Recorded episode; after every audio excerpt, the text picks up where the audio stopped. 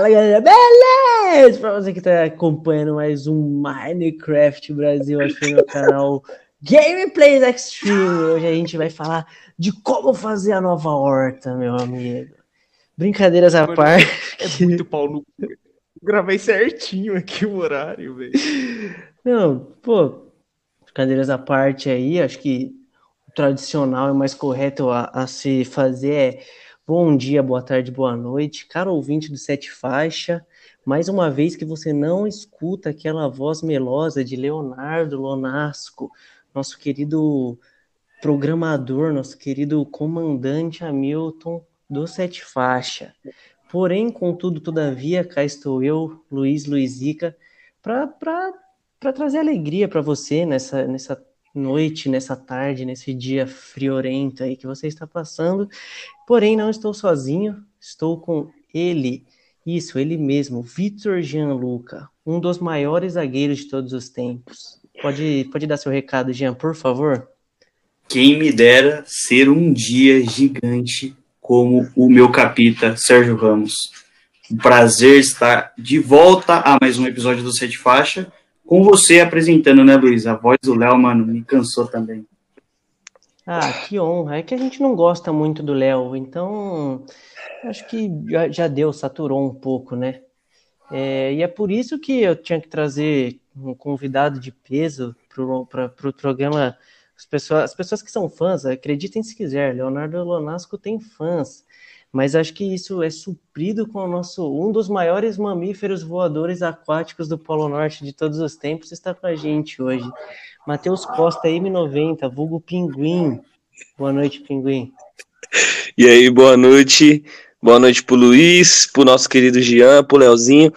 Bom, não é que eu tô lustrando a do Léo, não, mas eu tenho sinto saudades da voz dele até porque todos os, os, programas que eu participei foi ele que apresentou, então eu tenho um entrosamento muito bom com ele. Mas antes de devolver a palavra, eu queria perguntar pro, pro ouvinte aí, pro grande público, se vocês anotaram a placa de um caminhão de Manchester que passou por Liverpool hoje, não sei se vocês viram e tal, só isso mesmo. Olha, duras palavras do nosso mamífero aquático que também bota ovos, Perry Ornitorrinco aí. Hoje, dia 2 do 7, tivemos o jogo aí de Manchester City e Liverpool, um pouco do clubíssimo aparecendo já seis e ônibus agora a gente gravando, já apareceu o, o, clubíssimo do Matheus Costa, jornalista. Não, assim, é que era o jogo da Lógico, era a final antecipada, né? Exato, exato. Entendi. Mas acho que assim, eu falei zoando e tal, mas eu não conseguiria comandar um programa sem a presença dele, o, o pai de todos do, do audiovisual brasileiro, Léo Nolasco. Agora eu quero ouvir sua voz, quero ouvir seu boa noite. Fala comigo. boa noite, Luiz. Boa noite, Pinguim. Boa noite, Jean. Boa noite, pessoal de casa. Agora, exatamente seis e ônibus, né, exatamente. Luiz? A gente tá, tá Eu adorei esse termo. Ai, ai. Mas eu fico. Ah, aqui tem que ter um. mesclar o elenco, né? Então, Luiz apresentando hoje, e cá estou eu como, como comentarista só, mas a faixa hoje está com o Luiz, que manda bem demais. E a gente vai tentar fazer essa rotação sempre. Um dia eu apresento, outro Luiz, outro o Pinguim, o Jean, enfim sete faixas de todos e, de, e, do pessoal de casa também, né, Luiz? Exatamente. Inclusive, rolou uns burburinhos, se assim posso dizer, no nosso Instagram essa semana, dos integrantes, porque a gente está querendo cada vez mais que você, ouvinte, participe do nosso programa. Seja com perguntas, ou seja com seja com participações, inclusive, né? Vamos deixar um spoiler no ar aí, nunca se sabe. Críticas. Né? E críticas, é, que ah, não quero mais o Pinguim no programa, porque eu sou Liverpool. Ok, a gente está anotando tudo isso para um melhor customer success, né, entendeu? Que é o sucesso do nosso cliente, que é o nosso ouvinte aqui. E acho que a última Sim. palavra tem que ser dele sempre. Caio Ribeiro, né? Todo o mérito aí para a rapaziada que está escutando o programa. É, Vamos, vamos dar um spoiler já do programa de hoje, porque o Caio não veio. É muito fofinho. Não veio forte, né?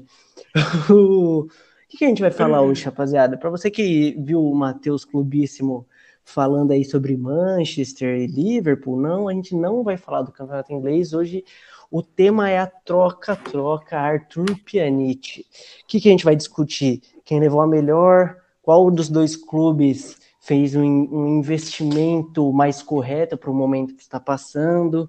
É, vamos falar um pouco sobre é, é o momento que o Barcelona está tendo na Liga Espanhola, o momento que o, o, a Juventus está passando na Liga Italiana. E, e vamos que vamos. Começar com Astral como? Lá em cima. É, Para quem acho que é muito difícil não ter visto, essa semana a maior notícia aí futebolística realmente foi é, essa grande troca, essa grande movimentação de dois clubes gigantes. Por isso, gostaria de dar a palavra, primeiramente, para um dos maiores fãs do Cristiano Ronaldo de todos os tempos, que é o Gianluca, que acompanha o trabalho dele muito de perto, então sabe mais ou menos como é o dia a dia da Juventus. Então, Jean, estreia com a chave de ouro aí, meu querido. Opa, deixa comigo. Primeiro, acho que é legal a gente ressaltar que foram duas transações, por mais que dos mesmos clubes e de jogadores que estão trocando de camisa para os respectivos clubes, né? Mas são duas transações diferentes. O Arthur foi contratado 30 minutos antes do Pjanic ser contratado, então teve uma troca financeira. O Barcelona, se eu não me engano, pagou cerca de 60 milhões de euros pelo Pjanic, enquanto a Juventus devolveu 72 milhões de euros pelo Arthur. O legal é que o Sarri está procurando uma cara né, nesse time da Juventus o time não vem desempenhando como deve desempenhar, é um elenco muito forte, vai ganhar aí mais um campeonato italiano, porém, a grande procura da Juventus, do Cristiano Ronaldo, é para ser campeão da Champions League, né?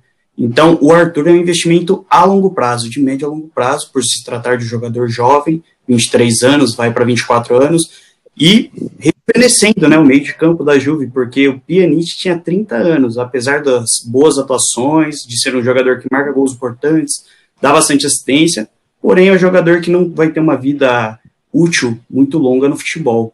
Já o Barcelona, eu acho que saiu pior nesse negócio, mas isso a gente vai falar já já. Exatamente, é, eu concordo com as palavras do Jean. É, acho que a gente pode, inclusive, entrar no mérito de tantos jogadores que têm um futebol para apresentar que não rendem no Barcelona. Acho que isso pode gerar uma discussão, porque nos últimos tempos, diversas contratações de peso com valor altíssimo em transação em relação ao mercado de transferência, porém quando os jogadores precisam desempenhar e mostrar seu futebol no Barcelona, a gente acaba percebendo que não está acontecendo isso. E por outro lado, o que o Jean disse, o Pjanic seria um jogador de, entre muitas aspas, um jogador de momento aí no Barcelona, até porque, olhando esse time do Barcelona de cima, o meio-campo não é essas coisas, né, Pinguim? Pois é.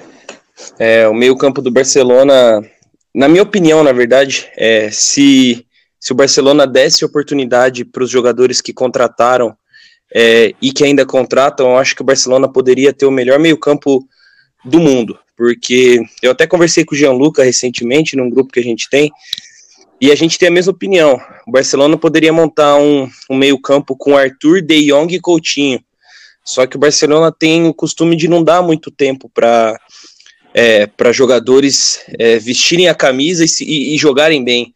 Um exemplo é o Coutinho, que jogou muito pouco pelo Barcelona e já foi emprestado para o Bayern de Munique.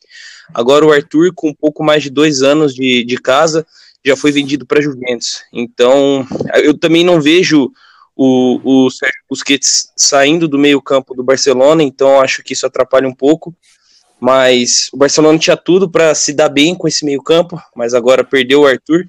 E como o Gianluca disse, o, o Pjanic não vai ter uma vida longa no meio campo do Barcelona, ele tem 30 anos.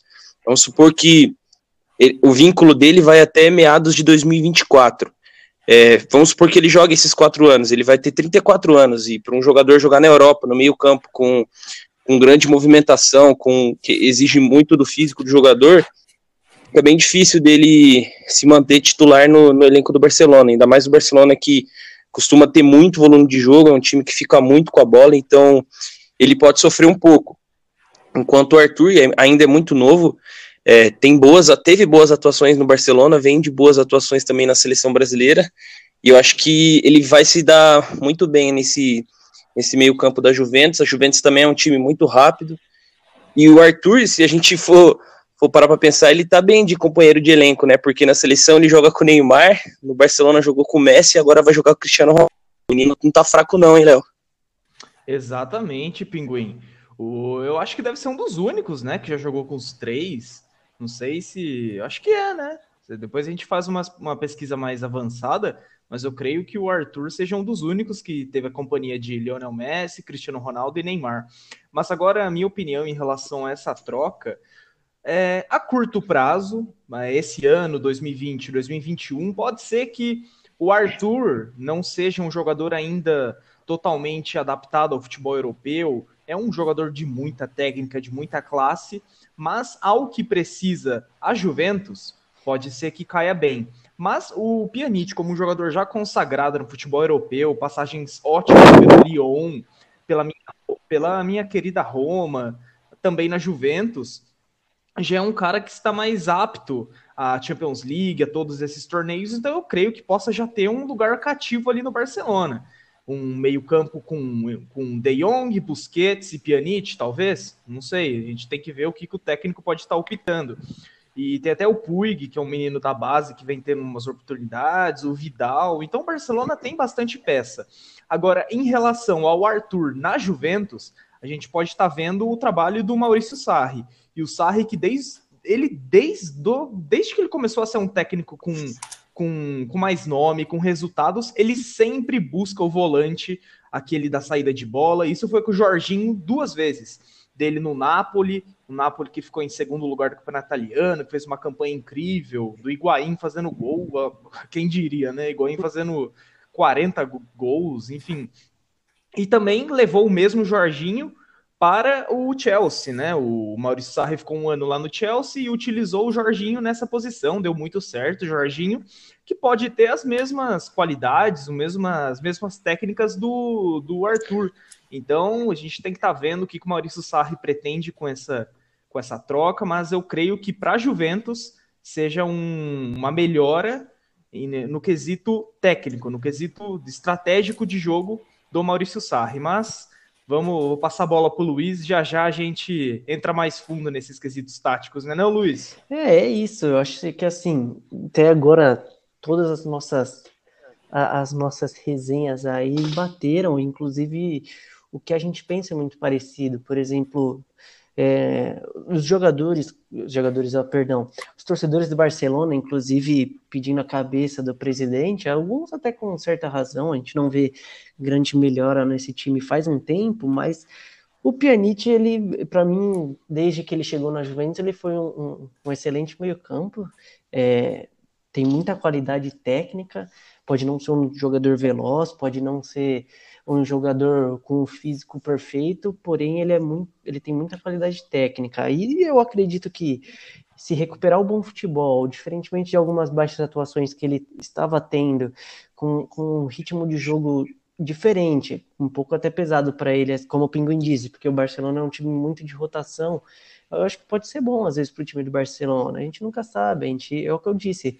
A gente teve, a gente viu grandes passagens de grandes jogadores pelos Barcelona que não renderam.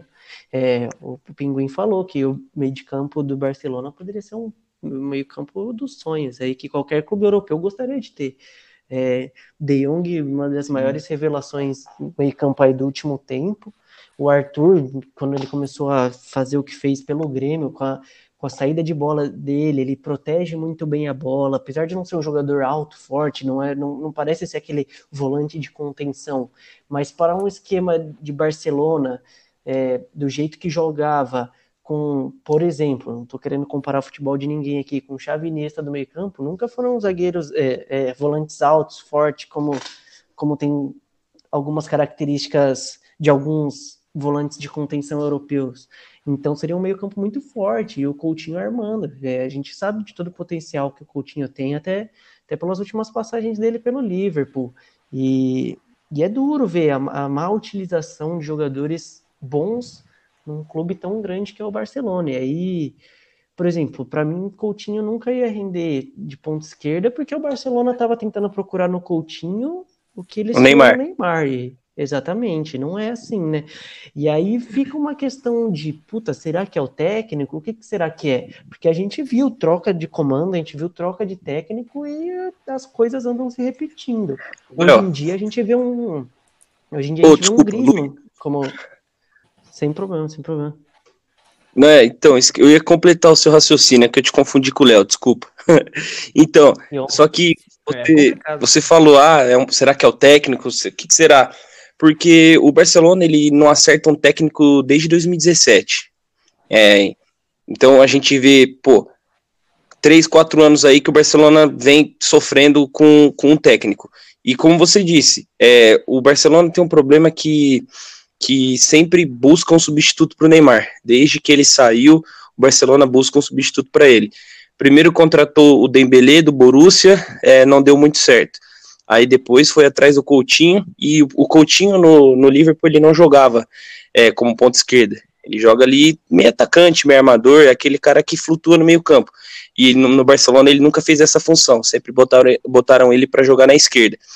E aí agora contrataram o Griezmann, e eu também já vi o Griezmann jogando pela esquerda, sendo que no Atlético de Madrid ele fazia muito mais a função de centroavante saindo da área. Então, o Barcelona tem esse problema de ficar buscando um substituto para o Neymar e também de não dar chance para a rapaziada. Eu penso comigo, é, pô, tudo bem que o Soares é um ídolo no Barcelona, mas ele vinha de uma seca de gols até enfrentar o Celta. Mas ele estava tendo a oportunidade dele. E ele já é um jogador que já tem uma certa idade. Por que, que para ele eles dão a oportunidade de continuar no time? Por exemplo, para um Arthur, que é um garoto novo, para um Felipe Coutinho, que é um garoto novo e são estrelas, eles não deixam jogar.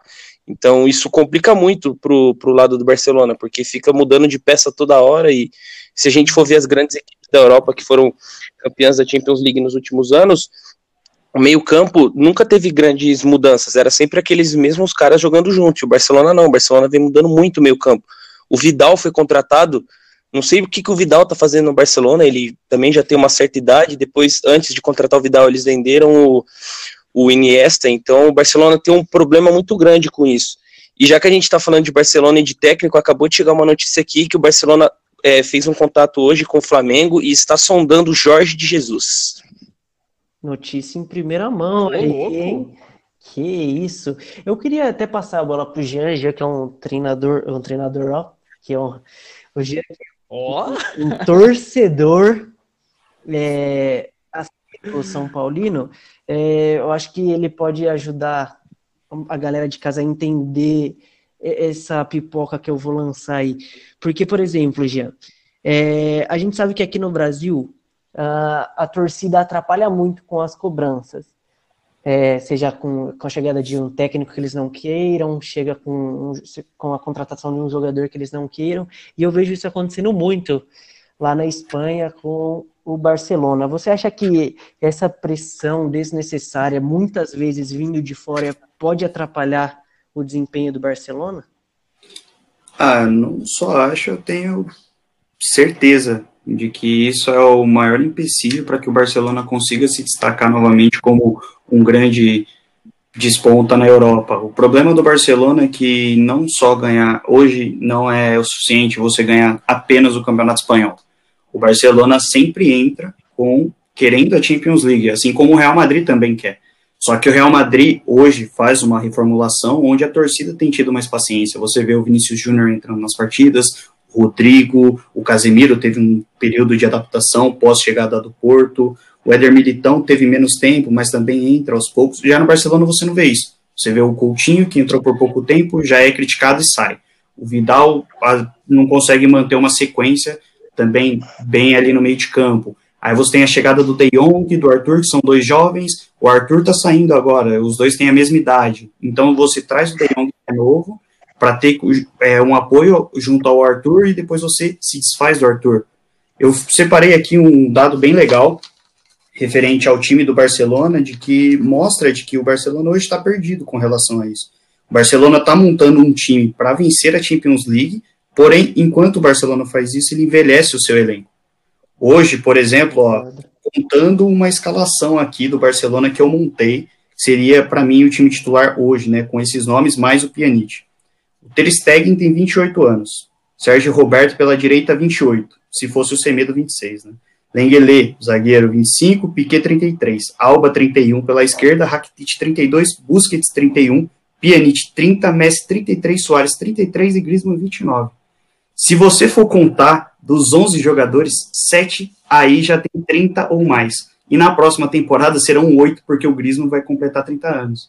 Ou seja, o Barcelona vai ter um time muito experiente, mas que não necessariamente vai render a Champions League que a torcida tanto espera. E aí, o que, que o Barcelona faz? Se desfaz dos jovens que estão amadurecendo no elenco, não dá tempo para adaptação, por mais que ganhe o Campeonato Espanhol, a pressão é para que vença a Champions League, e por isso o Ernesto Valverde caiu, porque ele venceu as respectivas La Liga seguidas, porém perdeu as duas Champions League com virada. Aí já tem aquele racha de elenco, aquela insatisfação por parte do Messi também, que é o líder do elenco, também é a ambição do Messi, né, para se manter entre os grandes, os melhores do mundo, é também vencer a Champions League. E aí agora você tem o Kiki Setien, que já também já tá para sair do Barcelona, enfim. O maior erro do Barcelona nisso tudo é querer montar um time, como eu falei aqui, que tem um time muito experiente, porém você não tem nenhum treinador, você não sabe nem qual a filosofia que você vai trabalhar. Se você vai querer um time jovem, se você vai querer um time que vai amadurecer com o tempo, que é o que até então dá para entender do time do Zidane, que ele tem é, colocado jovens para que amadureçam e sejam a cara do Real Madrid do futuro. O Barcelona você não tem isso. São caras que você sabe que não vão durar muito tempo no futebol e que já já vão sair do clube. E os jovens que estão lá agora estão saindo. E o Coutinho é uma pena que ele não deu certo no Barcelona porque se falou tanto dessa transação, mas essa cobrança por Champions League e para que um jogador já chegue no Barcelona despontando atrapalha. Você vê o Griezmann agora, né? O Griezmann não consegue. O último jogo importante do Barcelona pela La Liga foi contra o Atlético de Madrid. O Griezmann entrou faltando cinco minutos para acabar a partida, sendo que o Griezmann foi a maior contratação da última janela. Ou seja, você não tem ali o tempo para adaptação e, enfim, a paciência com o jogador para que ele possa se adaptar e desenvolver o melhor papel dentro do próprio Barcelona. Concordo. E, e agora, e isso muito que você falou, né, Jean, vai, em contramão, vai na contramão do que, por exemplo, a Juventus quer fazer, porque, entre muitas aspas, o, o Arthur vai para substituir também um Rabiot que não, não tem idade avançada, também pode ser considerado um jovem, mas que não, não, resol... não rendeu bons frutos no meio-campo, até por conta de uma conduta é, falha extra-campo, né?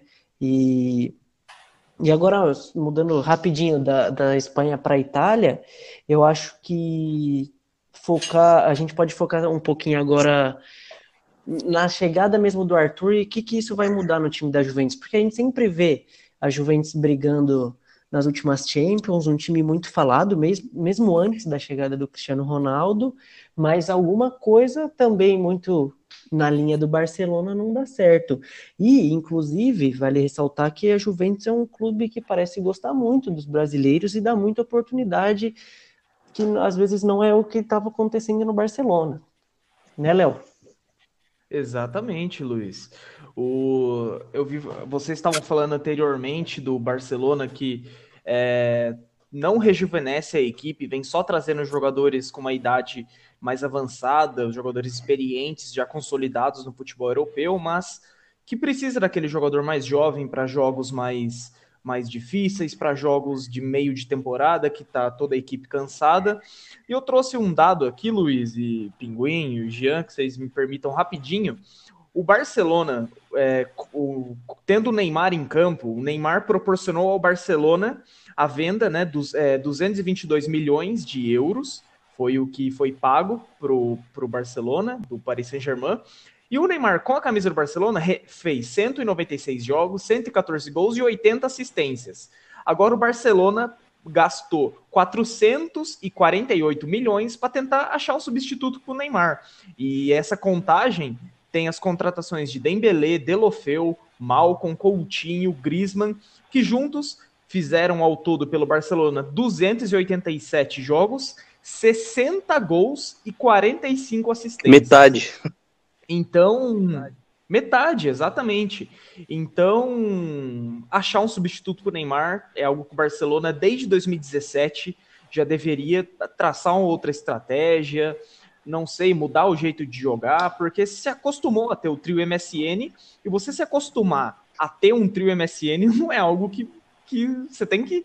Claro, o Barcelona, um dos maiores times da história do futebol, mas também não pode se dar esse luxo de depender de, de um dos maiores trios de ataque da história. Mas enfim, eu só queria trazer esse número porque eu peguei ele para trazer para o episódio e eu vi que estava acabando. Eu falei, puxa vida, vou ter que soltar esse número a qualquer hora. Então, falei agora, gente. Mas respondendo a pergunta do Luiz, é, taticamente, na Juventus, o Arthur, evidentemente, possa estar tá fazendo um melhor trabalho que o Pjanic. Porque o Pjanic são, são volantes com, umas, com uma categoria igual, entretanto, a maneira de jogar pode se diferenciar. Porque, vamos lá, o que que o Arthur era, por que o Arthur era criticado no Barcelona? Seja ele pela imprensa da Catalunha, pelos torcedores do Barça, porque o Arthur era o cara que pegava a bola, tocava de lado. Pegava a bola, tocava de lado. Pegava a bola, tocava de lado. Porque ele não tinha muito essa aproximação. A gente não via muitas vezes o não tinha muito isso, e o Arthur ficava perdido. Ele pegava e tocava de lado, tocava e pegava, de lado. Agora, com a contratação do Pjanic, o Pjanic é o jogador de mais bola longa. Então, isso pode trazer melhorias para a armação de jogo do Barcelona. E como eu já havia dito antes em relação à Juve. O Maurício Sarri ama o volante que vai lá do lado do zagueiro, busca a bola, vai tabelando ali no meio, solta para o meio armador, pronto. Então, eu acho que tecnicamente, para os dois times, essa, essa troca pode ter sido boa, mas agora a gente tem que ver, ter, que ver em campo, né? Isso, isso só na próxima temporada, né? O Arthur vai jogar esse restante de temporada pelo Barça, o Pjanic esse restante de temporada pela Juve. Então, vamos ver pós essa pandemia, pós término dos campeonatos. Vamos ver em 2021, que eu acho que quando vai voltar o futebol europeu, o que, que pode estar sendo. Mas é complicado, é complicado, porque são jogadores iguais, né? O... Tem um site chamado. É...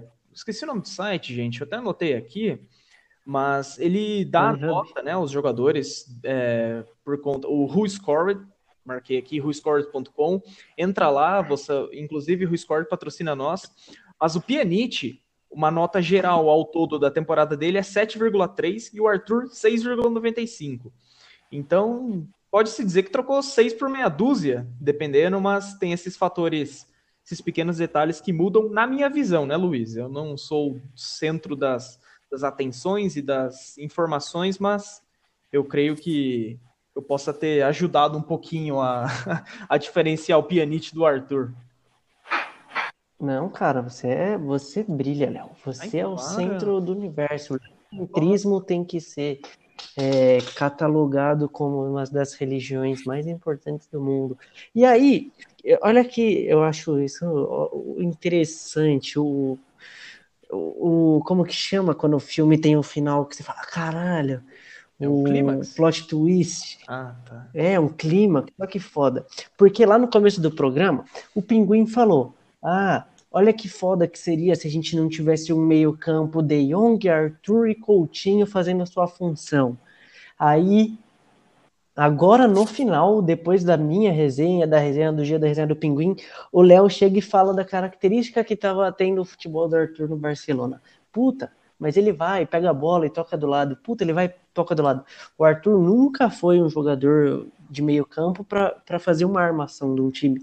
Ele tem muita qualidade, ele tem muita ele tem muita bola para fazer a característica que ele faz, que é um meio de campo é, bem centralizado mesmo, para fazer essa saída que o Jean e o Léo comentou de talvez pegar a bola do zagueiro e apresentar para quem? Para um meio armador que o Barcelona não tem, porque foi o que o Pinguim falou. O, e eu também. Coutinho mal aproveitado pela esquerda, nunca pode fazer sua função como meio armador, e aí vai gerando toda essa bola de neve que é onde a gente pode chegar e, e falar, puta, o Barcelona que sempre foi um time gigante, te, entra nessa questão da acomodação. Ah, tá achando que tudo é muito fácil resolver porque tinha um, um jogador pela esquerda de velocidade, de muita habilidade, e ainda tinha uma base de conforto muito técnica que era o Iniesta, querendo ou não, que é, você pode ter 60 anos, ele ainda vai saber tocar uma bola com maestria Eu acho.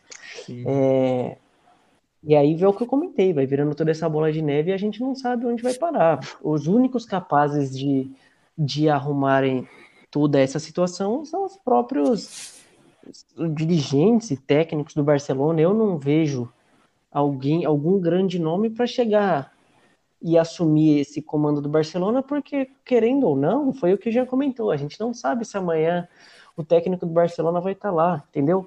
É, e provavelmente, eu posso afirmar 60% que não vai estar. Até mais. Vocês concordam? Até mais que 60%.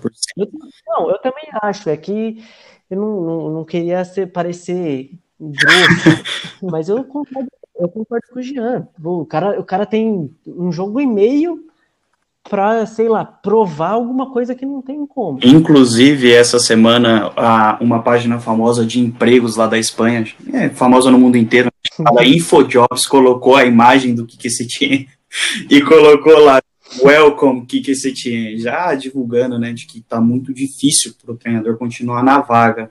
Mas rapidinho, sem querer me prolongar, referente ao meio de campo que o Matheus citou, que a gente brincou num grupo que a gente tem, é, com Arthur, Coutinho e De Jong, eu acho que faltaria um meia de marcação, que no caso hoje é o Busquets, né, mas o Busquets já está também numa idade avançada. Então acho que o, o investimento do Barcelona deveria ser nessas posições, rejuvenescer, por exemplo, o primeiro volante, porque já já o Busquets não continuará na equipe. O Vidal, que poderia fazer essa função, mas que hoje sai bastante, se apresenta mais à frente da área, também tem 33 anos. Ou seja, o Barcelona deveria procurar um primeiro volante para substituir futuramente o Sérgio Busquets, porém traz um meia, Pjanic, com características parecidas com a do Arthur, um pouco mais objetivo, mas em média de gols e assistências eles são bem próximos um do outro, e você deixa de rejuvenescer posições vitais no seu time que a longo prazo farão falta. Porque enquanto o Barcelona deixa de investir nesses caras, o Real Madrid investe, a Juventus investe, o Liverpool investe e quem fica para trás é o Barça, porque depois tem que buscar um jogador que vai ter que ser aquela solução e o preço dele vai estar tá lá em cima, porque já vai estar tá em alta em outro clube. Barcelona pela curva errada. O que, é... vocês acham que pode. Ah, fala aí, Pinguim, desculpa. Não, então, só para complementar o que, a fala do Jean. Ele falou é, que, que o Barcelona precisaria de um primeiro volante. Eu, eu concordo com isso, eu acho eu sou daquele que, que gosta de sempre ter um primeiro volante no time, um primeiro volante que marca muito. Só que assim, eu acho que se o De Jong e o, e o, o Arthur jogassem juntos, eu acho que os dois poderiam se dividir para fazer essa função de primeiro volante. Porque são dois jovens é, jogadores, eles são muito rápidos, então acredito que eles poderiam, quem tiver na situação ali de marcar, fazer a, a marcação, entendeu? Claro, guardadas as devidas proporções.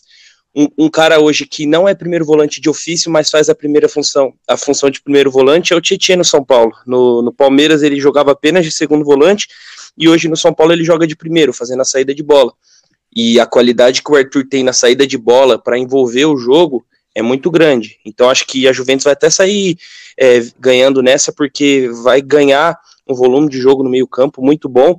E por mais que o Arthur só dê passes de lado, como diz a imprensa é, catalã, ele tem um passe muito bom. Então vamos supor que a cada jogo ele acerte duas, três enfiadas, o, a Juventus pode fazer um gol por causa de uma enfiada de bola dele. E só para complementar o que o Léo falou, ele comentou que a imprensa catalã pegava no pé do, do Arthur porque ele saía jogando e dava passe de lado. Só que é aquela, né? É, o Barcelona não tinha um meio armador para vir buscar a bola. E no futebol de hoje em dia é muito importante que o meio armador busque a bola. Quem faz isso muito bem quando era titular era o Diego no Flamengo. Eu cansei de ver jogo do Flamengo que ele vinha na intermediária buscar a bola com o, com o primeiro volante ou então buscar a bola com o zagueiro. Então isso fez muita falta para o Barcelona e atrapalhou também o desempenho do, do Arthur. Pô, o Arthur jogou 72 jogos e 49 como titular. É uma média boa. Ele jogou mais que a metade de titular. Só que mesmo assim ele continuou sendo criticado pela imprensa. E aí também já não vai só da capacidade do jogador, né? A partir do momento que a sua equipe não te ajuda a jogar, fica difícil. E a gente via que na seleção brasileira, quando ele, ele jogava, ele tinha atuações melhores, tanto é que ele continuava sendo convocado pelo Tite, ele era aquele volante de confiança do Tite que o Tite sabia que mesmo ele não tendo boas atuações pelo Barcelona, ele poderia ser convocado, que ele ia representar. Então, nessa situação que aconteceu, quem saiu perdendo mesmo foi o Arthur, porque ele foi criticado injustamente por um time que não ajudava ele a desempenhar o melhor futebol dele, né? Exatamente, Pinguim. É... Ô, ô Luiz. Opa! Opa! É, você me permite eu fazer uma pergunta aos nossos É lógico, comentaristas e a você? Pedir essa permissão. Bom, cara. Ai, para. A gente ficou, a gente falou em vários momentos da reformulação que o Barcelona precisa fazer, não só no meio-campo, mas em todas as posições, mas vamos focar nesse meio-campo, que é o alvo do nosso episódio de hoje, né? A troca de dois volantes, pode-se dizer.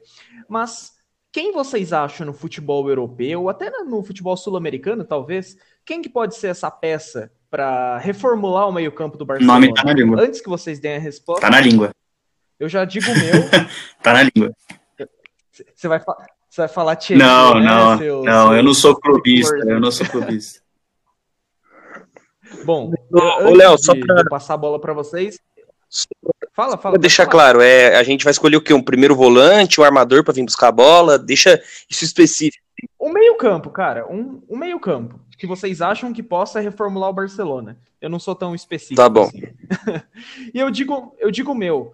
O meu é um, o primeiro volante do Breccia, o Tonali, que é um cara novo, com, com as características iguais ao, ao do Busquets, que é um, um volante mais altão, só que não é tão forte, mas uma saída de bola muito boa. Poderia ser uma peça de reformulação nesse Barcelona, sim. E aí, galera, quem que vocês votam? Ó, vou falar o meu, até porque ficou esse, essa, essa bola pipocando e assim é um pouco polêmico e talvez algumas pessoas podem não concordar comigo. É, Sabem-se por muitos programas escutados já o quanto eu odeio o Flamengo, porém, duras palavras, hein? Um cara que me faz odiar menos o Flamengo a cada dia que passa, e desde que chegou, e desde que saiu do Fluminense, é o Gerson, velho. Eu acho que o Gerson, ele é, mano, ele é- tem uma puta bola, velho. Tem uma puta bola. E pra mim, esse time do Flamengo roda do jeito que roda, da defesa pro ataque, por causa dele. Ele, mano, ele defende, ele ataca, tudo isso ao mesmo tempo, ele tem passe, eu acho ele um jogador excelente, velho. Eu acho não, não podem falar, nossa, Luiz é louco, vai tirar um cara do Flamengo pra pôr um time do tamanho do Barcelona. Mas, inclusive, eu acho que o Gerson, junto com o Arthur, eu também espero, porque eu gosto muito do futebol do Arthur, estejam juntos na Copa de 2022, independente de titularidade, mas eu acho que a convocação seria muito merecida pelo futebol que vem apresentando aí. Bom. É, como, eu, como, eu, como eu falei no meu comentário anterior, eu gostaria que, que Arthur e De Jong jogassem juntos. Mas como isso não vai ser possível, para esse meio campo do Barcelona, eu, eu vou ser obrigado a escolher um primeiro volante, porque um primeiro volante bom de marcação e que deixaria o segundo volante, o meio armador que o Barcelona não tem, mais livres, né?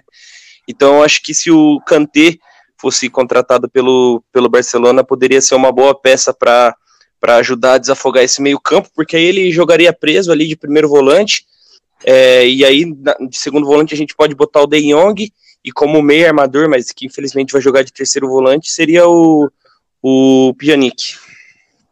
É, agora a responsabilidade ficou para mim. Mas como o Matheus disse, a gente pensa bem parecido e na escolha o meu primeiro nome seria o Engolo Kanté do Chelsea.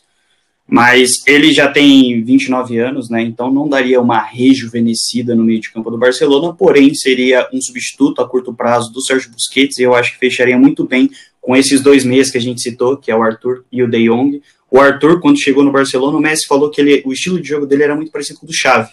E o De Jong depois veio e a gente ficou naquela, putz, vai ter um meio de campo de novo, com aquela que mantém a posse de bola, enfim, muito habilidoso, muito técnico. E acabou que o Barcelona se desfez do Arthur, que é um excelente jogador. Mas se eu fosse escolher um primeiro volante, o meu primeiro nome seria o Engolo Kanté e o segundo nome seria o Fabinho, do Liverpool, que tem, se eu não me engano, 23 anos. Eu vou só conferir aqui rapidinho. Mas ele tem ó, 20, São dois bons nomes, hein? Sim, o preço de mercado do Fabinho é mais em conta, segundo o Transfer Market, claro, né? Não é uma lei aqui que está sendo dito, mas está dizendo que é 56 milhões de euros, segundo o Transfer Market. O do N'Golo Kanté seria 80 milhões de euros, ou seja, ele é um jogador mais velho e mais caro do que o Fabinho, segundo o Transfer Market, né? Mas seriam os meus dois nomes para a posição de primeiro volante no Barcelona, e que eu acho que não só rejuvenesceria a posição, mas são jogadores que dariam um novo fôlego, são jogadores que box to box, né? Eles avançam, buscam a bola da defesa, vão até o ataque, são peças importantes em seus respectivos clubes, e eu acho que no Barcelona eles teriam um lugar muito especial ali naquele meio de campo. Eu concordo, concordo. Quem gosta do box to box é o Pô Fechou, né? Mas enfim, só, só queria ressaltar isso. Quem gosta do o Fernandinho também gosta, Fernandinho Big to Box. É, humor piada. é, é, fiquei até constrangido agora. Puta piada boa. Foi boa. É, é, não, é pela resenha aqui, eu acho que eu nem preciso fazer essa pergunta, que seria uma pergunta clássica se fosse. Me faltam palavras para descrever, sem, descrever esse momento sem parecer muito duro, mas numa comparação dura e seca, eu acredito que todos vocês aqui é, é escolheriam o Arthur para jogar no seu time do que o Peniche, ou estou enganado? Depende. Depende. Hum. É assim, na Juventus o Pjanic é um jogador muito importante. E o Arthur no Barcelona é um jogador que se esperava que fosse ser muito importante, porém ele não conseguiu se adaptar o suficiente. O Pjanic já era um jogador ali. Mas aí você acha que é culpa do Arthur? Não, não acho que é só culpa do Arthur. Eu acho que é uma série de fatores, como a gente explicou anteriormente. É, vários jogadores não têm o tempo necessário para que seja feita essa adaptação. O Arthur mal se adaptou e já veio o De Jong que é um jogador que joga numa função parecida, tem um futebol parecido, e que nem a gente comentou, o meio de campo ainda tem o Vidal, tem o Busquets, enfim, a briga por posição no Barcelona é muito acirrada. E se você não se destacar a curto prazo, você já é tirado do clube. Agora, o Pjanic está há muito tempo na Juve, conquistou vários títulos pelo clube, é um jogador pronto, depende do que eu gostaria. A curto prazo, escolheria o Pjanic, a curto prazo para um título, vamos, vamos supor, para brigar por Champions amanhã, escolheria o Pjanic. É, é que seria, por exemplo, vocês são três, são pauliníssimos, é, e aí, por exemplo, imaginando que vocês não tenham o Tchê mesmo, imagina que ele não existe na face da Terra, vocês precisavam de um meio campo para fazer essa função de imediato, tinha que ser um jogador que chega para jogar, até porque, sei lá, o campeonato tá rolando e vocês não têm... É, como, imagina que, que o brasileiro estivesse rolando assim como a La Liga está rolando, assim como a Champions vai voltar a rolar? Então, a curto prazo, eu, eu? escolheria o. Desculpa, aí, é, a curto prazo eu escolheria o Pjanic, porém, o que me preocupa no, nesse sentido, nessa contratação do Barcelona, não é só o valor, que eu achei que foi um valor alto por um jogador de 30 anos, mas também você, que nem eu acho que o maior problema do Barcelona não está no meio campo e sim está na diretoria que não consegue um treinador e quando mantém é um treinador que não tem capacidade ou de manter o time unido ou de conquistar vitórias. O Valverde era um, jogo, um treinador muito respeitado dentro do vestiário do Barcelona, porém não trazia os resultados esperados. O que você tinha já não é nem respeitado no vestiário e também não traz os resultados esperados. Então, eu acho que antes de você montar um projeto para ser campeão, por, por exemplo, trazendo o Pjanic, que a curto prazo seria um jogador capacitado para fazer isso com o Barcelona, você precisa ter um plano e um treinador qualificado que você bota fé no trabalho dele. E isso o Barcelona não tem. Eu acho que o maior erro do Barcelona é não ter um plano fora do gramado para depois montar o seu time, sabe? Não adianta contratar o Pjanic agora. Não tem planejamento. É. E você, Léo? Bom, Quem eu... que você traz? Ah, eu sou, eu vou de Arthur. Eu vou de Arthur porque eu gosto muito desse, desse volante que sai jogando, um ótimo passe. É, comparando até ao, ao que o Luiz falou, eu sou muito fã dos volantes um toque curto, no caso o Arthur, o Gerson, até mesmo o Busquets do Barcelona, que não é muito aquela bola longa, aquele lançamento, não que não que eu não goste, mas no meu meio-campo, o meu volante, eu gosto do cara mais futebol mais calmo toque de lado, mas conciso. Exatamente, ó. Duras palavras aí. E você, ó, mamífero ah. aquático? Bom. Bota ovo, que não é mamífero. Eu também iria de Arthur, porque eu gosto muito do futebol, especificamente do Arthur. É, eu, eu, lembro que eu assisti a maioria dos jogos dele pela seleção e, cara, ele é muito bom, mano. A saída de bola dele é impressionante e ele tem um passe muito muito bom e, e ele, tipo, joga de cabeça erguida, sabe? Ele tá com a bola no pé, olhando para frente, já dá o tapa. Ele é muito bom de enfiada, então acredito que no São Paulo hoje, como você falou para a gente dar como exemplo, ele sairia melhor. E só para comentar o valor, como o Jean comentou também, o Arthur saiu por 72 milhões e o, e o Pjanic por 60.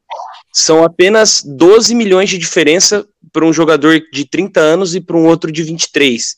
Então, acho que o Barcelona, além de deixar o seu elenco um pouco mais velho, gastou uma bala danada num jogador já idoso e 12 milhões de diferença é uma diferença muito, muito pequena para jogadores que têm a idade assim tão, tão diferente, um novo e o outro já mais experiente. E agora parando para pensar, como eu gosto de escutar a opinião de vocês, a gente comentou de, dessa falha de planejamento e não ter um técnico que saiba um técnico que encaixe no time do Barcelona e faça o time jogar. Vocês acham que o Sarri é para Juventus esse técnico que que faltaria no Barcelona. Não digo que o Sarri, não estou querendo falar, ah, o Sarri tinha que estar no Barcelona, mas eu digo, a peça treinador Sarri para Juventus é, é um bom nome, vocês acham? Cara, é... eu acho que não, Luiz, porque o Barcelona, depois do que o Guardiola montou naquela passagem dele, que é aquele tic-tac, que o futebol vem, vem sendo dessa maneira lá na Catalunha desde é, desde aquela época sendo jogado assim, que é o tic-tac, toquinho de lado, tal, tal. O Sarri não é esse tipo de, de treinador. Seria sim, muito sim, oposto para Juventus mesmo. Pro próprio time. Ah, para Juventus, desculpa. Desculpa, querido. Eu tô. Eu não sei onde eu tô com a cabeça, viu, Luiz? Sei mal. Mas. Enfim, eu fiz um puta discurso aqui que nem foi o que você me perguntou, então eu nem sei Relaxa, edição sobe, edição sobe. você acha? Você, você, é um cara que você é um cara, você é um cara que acompanha Premier League, assim como nós, viu um, um recente entre aspas trabalho no Chelsea e para Juventus você acha que ele é um treinador à altura, pensando que ah. o futebol italiano que a gente acompanhava há muito tempo atrás não existe mais né? É. Lembrando é. que o futebol italiano hoje é como se fosse um, um monólogo muito difícil de da gente especular aqueles grandes jogadores de com aqueles grandes clubes. Hoje a gente sabe que a concentração maior é na Inglaterra, mas futebol na Itália, querendo ou não, é um pouco diferente do resto da Europa. Mas você acha que o Sarri pode render algum fruto positivo sem ser um, um italianão, digamos assim? Então. Bom, Luiz, pode ir, é, nesses. Não, pode Não, termina aí, vai Beleza. Cara, nesses últimos anos, se a gente colocasse o Bolsonaro para treinar a Juventus, daria certo, né?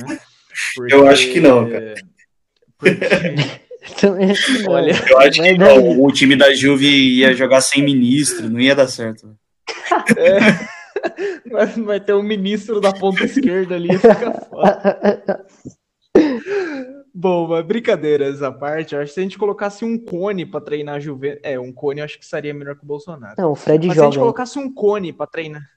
É verdade. Se a gente colocasse um cone para treinar a Juventus nos últimos anos do campeonato italiano, a Juventus já ganharia. Mas o, a reformulação que o Sarri vem fazendo não é nem em relação a nomes, em relação à maneira de jogar. Que o Sarri, desde a época dele no Napoli, que fez um grande sucesso, no Chelsea também, é um futebol muito veloz. Muito veloz. E ele precisa desse volante, que no caso é o Arthur. O Pjanic são as bolas longas. O Arthur é aquele tabelinha, tabelinha, tabelinha, vai chegar no Bernadeschi, no de bala, vai rolar alguma coisa. E o Sarri gosta muito de ter os laterais rápidos.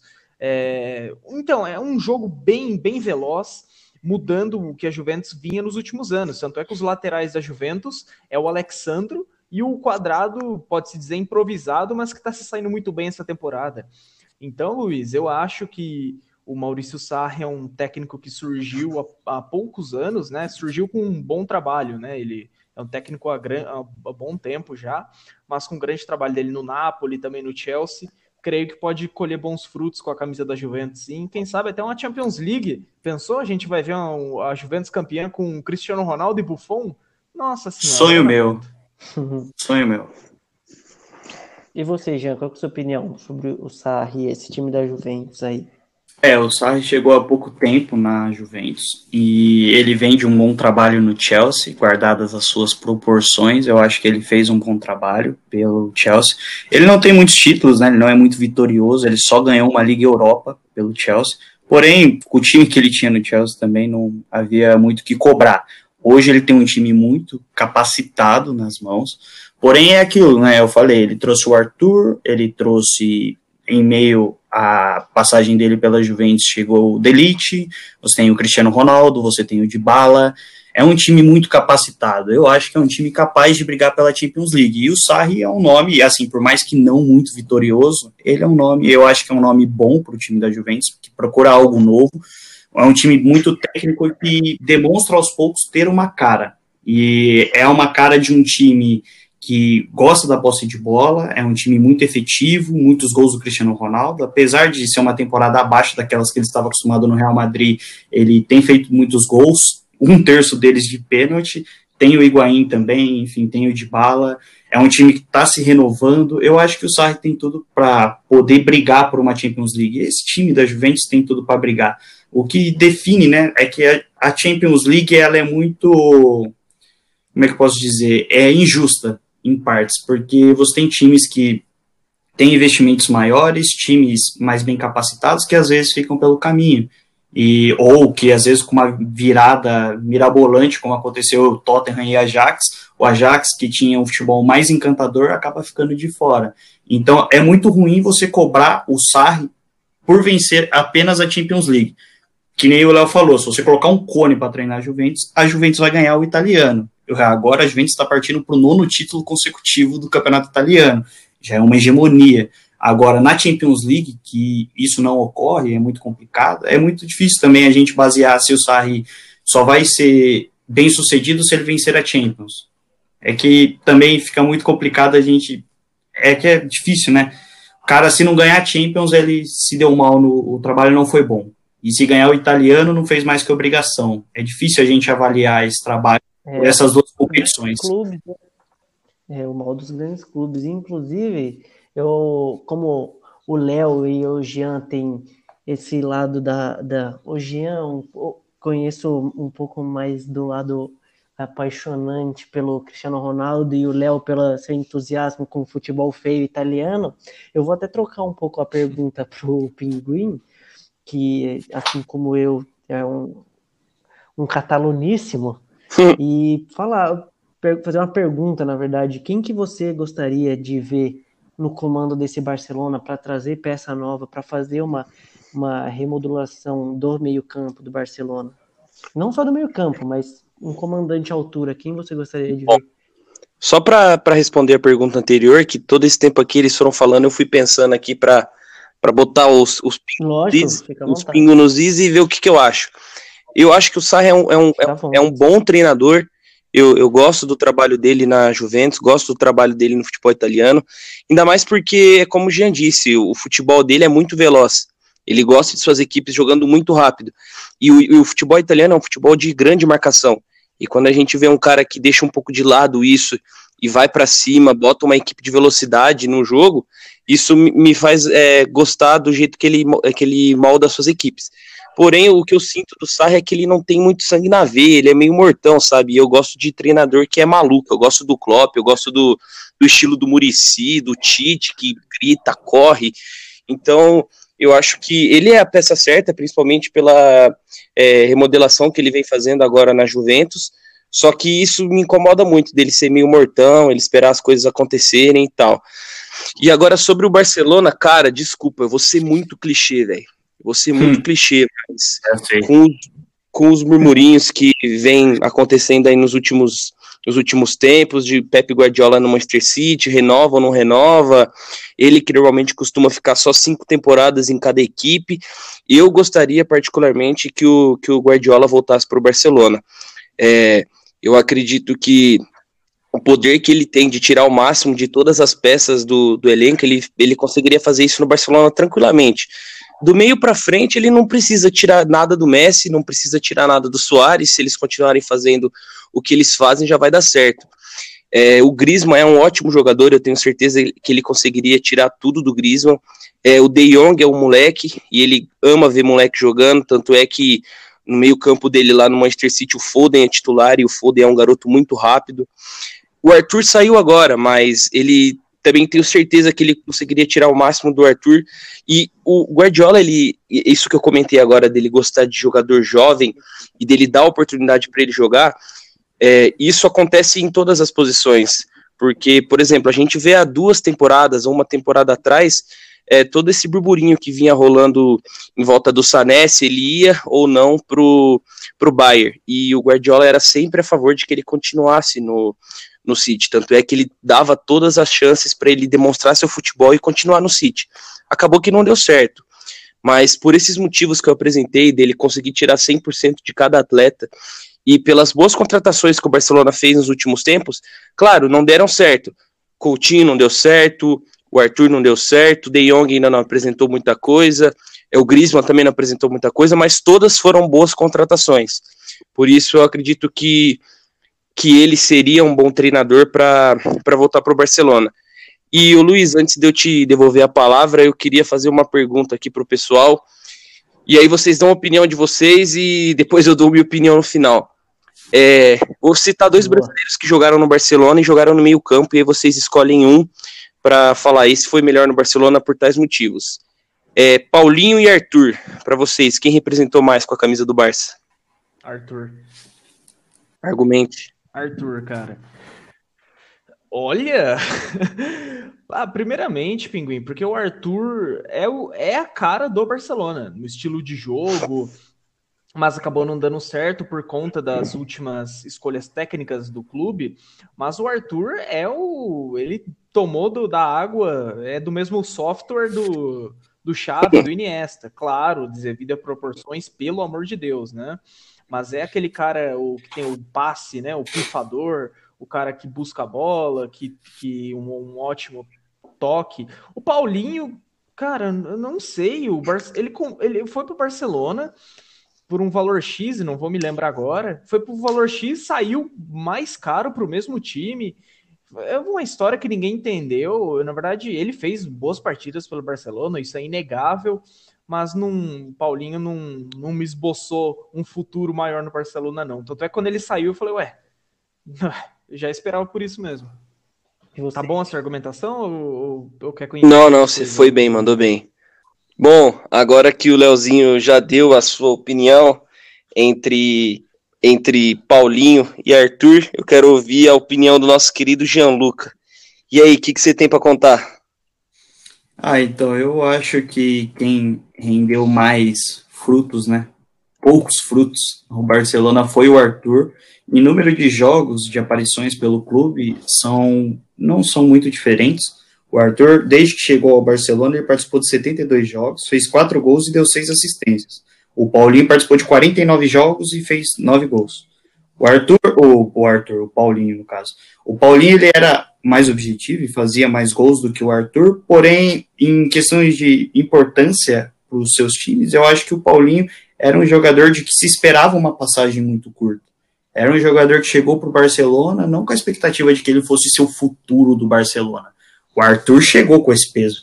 O Arthur chegou pelo Messi, né, que foi numa rádio lá da Espanha e ele citou, é um jogador muito parecido com o Xavi. Olha a moral que o Arthur chega na Catalunha e 23 anos, ele na sua segunda temporada pelo clube já está indo aí encaminhado para a Juventus. Os dois ganharam basicamente títulos parecidos. O Arthur também conquistou uma La Liga, o Paulinho também, enfim, mas em número de jogos o Arthur jogou um pouquinho mais do que o Paulinho e que nem eu falei, tem esse peso de ser o futuro do clube.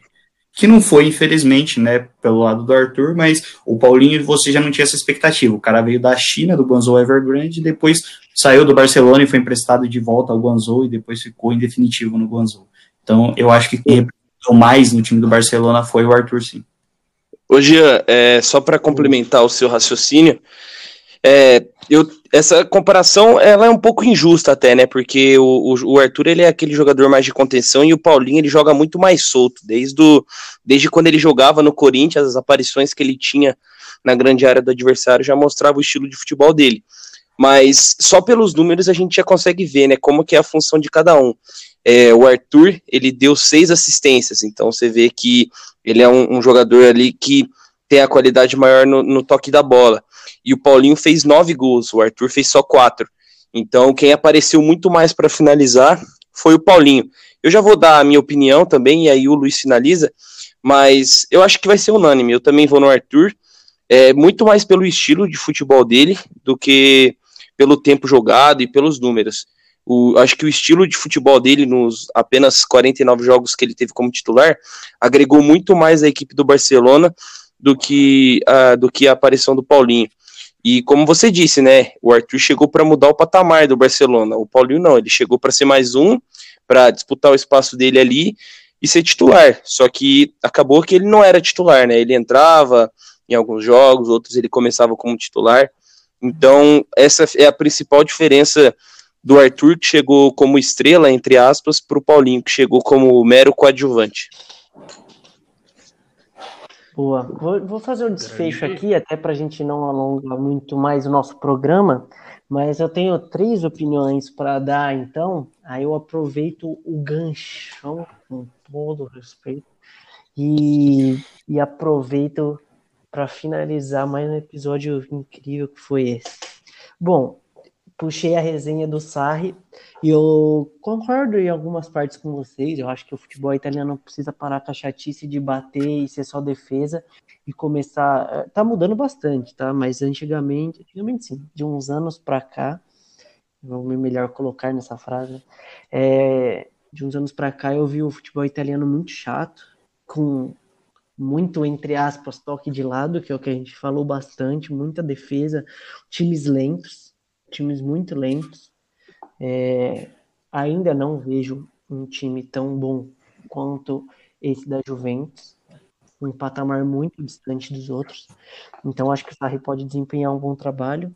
É muito difícil ser um clube grande e ganhar, entre aspas, só, só, entre muitas aspas, um campeonato italiano, só uma Copa da Itália, ou só uma La Liga, como é o caso do Barcelona, uma Copa do Rei. É muito difícil, a gente sabe a cobrança que é, mas para alguém ganhar, os outros têm que perder, até porque campeão da Champions só pode ser um. É... Minha oh, a Dilma fez isso. é, ninguém é, e puta, o que o Pinguim falou é do caralho. As pessoas, as pessoas têm múltiplos orgasmos quando escutam o que o Pinguim falou de qualquer palavra próxima entre Pepe ou Guardiola e Barcelona gera calafrios até nas terceiras gerações de mortos da família do Dom Pedro I. Porque foi o, acho que, se não foi o maior, um dos maiores técnicos da história do Barcelona. Aí é outra resenha que a gente pode estender muito.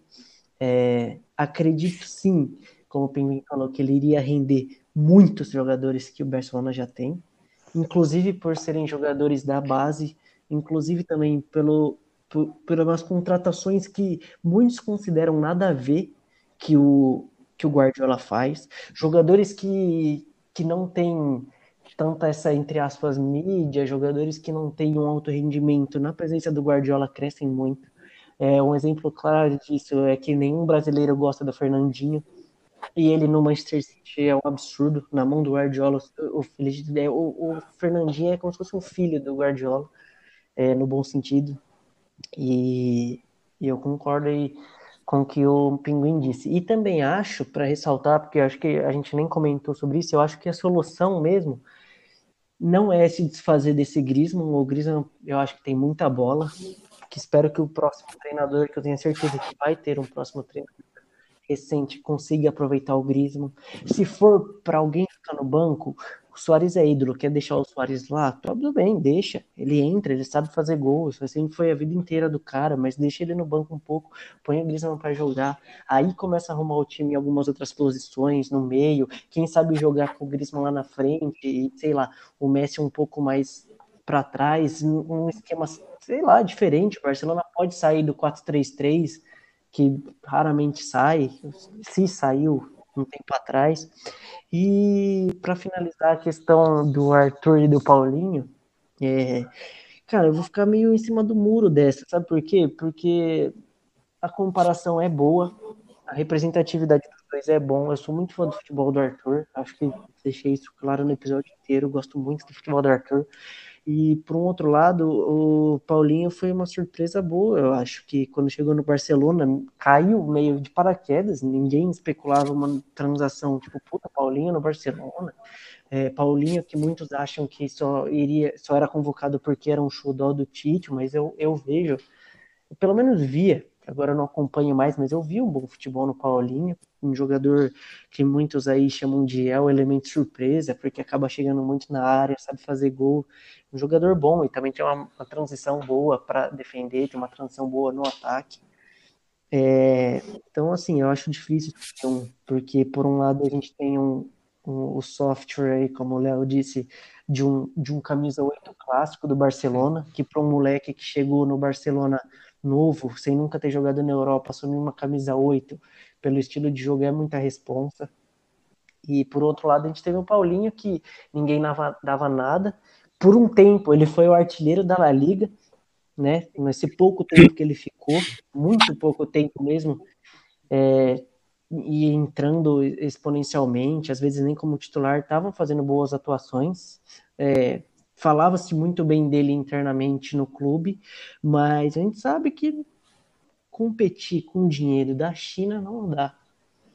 E, e foi isso, entre Sim. aspas, que aconteceu. Eu gostaria muito que o Arthur tivesse uma vida longa no Barcelona, por conta de simpatizar com o clube, com o estilo de jogo.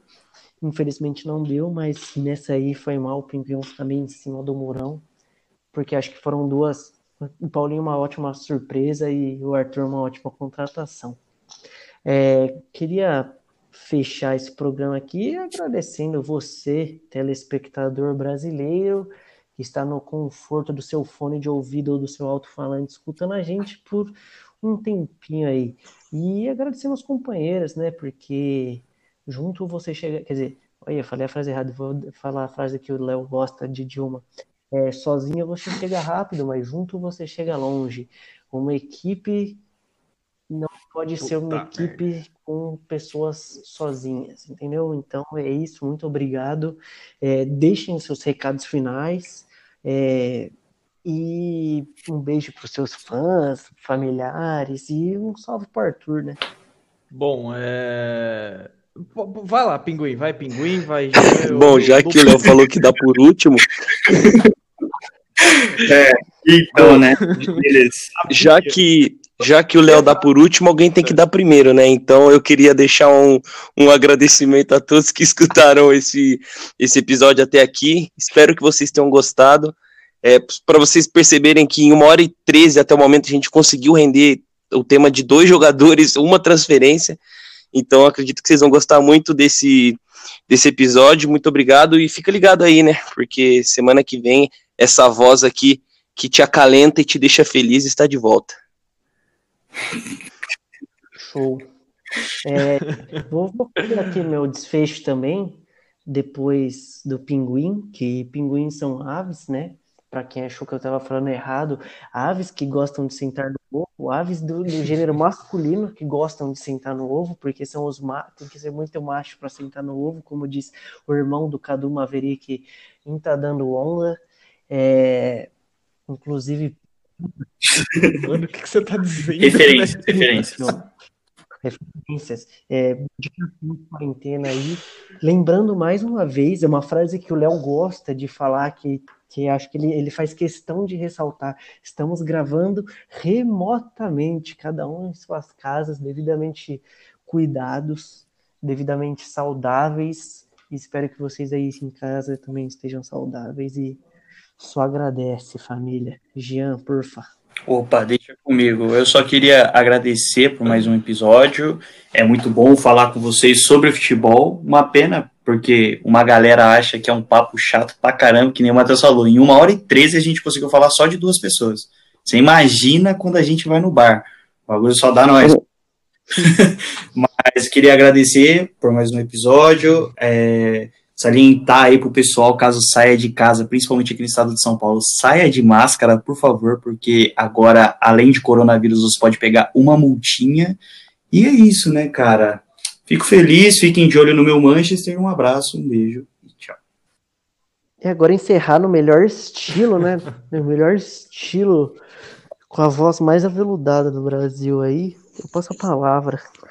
Obrigado pela parte da voz aveludada. Obrigado pela parte do encerrar um bom estilo. Eu não, não sei se eu concordo muito, mas é, enfim, depois eu penso nisso. Mas primeiro eu gostaria de agradecer, a, obviamente, a vocês três. Uma coisa que eu gosto de ressaltar nos episódios é que não somos apenas um, um, uma, uma mídia, né? um programa que grava e já era. Não, somos amigos. Somos amigos é, não só colegas de podcast, somos amigos da vida, então fico muito feliz em ter um projeto meu com uns amigos que está indo bem. Mas agora agradecer ao pessoal de casa que nos ouviu por inteiro. Eu espero que, que é, como o Luiz já deu um spoiler no começo, nós temos uma ideia, agora vou lançar para o público, uma ideia de ter, de ter um convidado por episódio. Então já já a gente posta nas nossas redes sociais e vê o que pode estar rolando desse projeto. Mas agora, muito obrigado pelo episódio. Em uma hora, a gente falou de apenas Arthur e Pianite. E ainda, ainda ficou faltando coisa, né? Mas muito obrigado a você aí de casa. Siga, siga as recomendações do OMS e do Gianluca, porque todo episódio ele gosta de ressaltar que homem é o. Eu acho que você devia ser o ministro da saúde. eu aceito, eu aceito. Tá melhor do que. Mas enfim, obrigado Luiz, ótima apresentação, obrigado Pinguim, obrigado Gian, ótimas, ótimos argumentos, fez render muito mais a discussão. E ah, obrigado pessoal de só, casa. Só, Valeu Luiz, você é fera você demais. Ah, obrigado Luiz, achei uma apresentação. Obrigado Léo, ótimo. Quer dizer, obrigado Gian e Pinguim, ótimos argumentos. Obrigado, Léo. É isso, gente. Obrigado e fiquem seguros. Sem ótimo pro Léo. Valeu. Falou, gente. Tamo junto. Boa. Boa, rapaziada.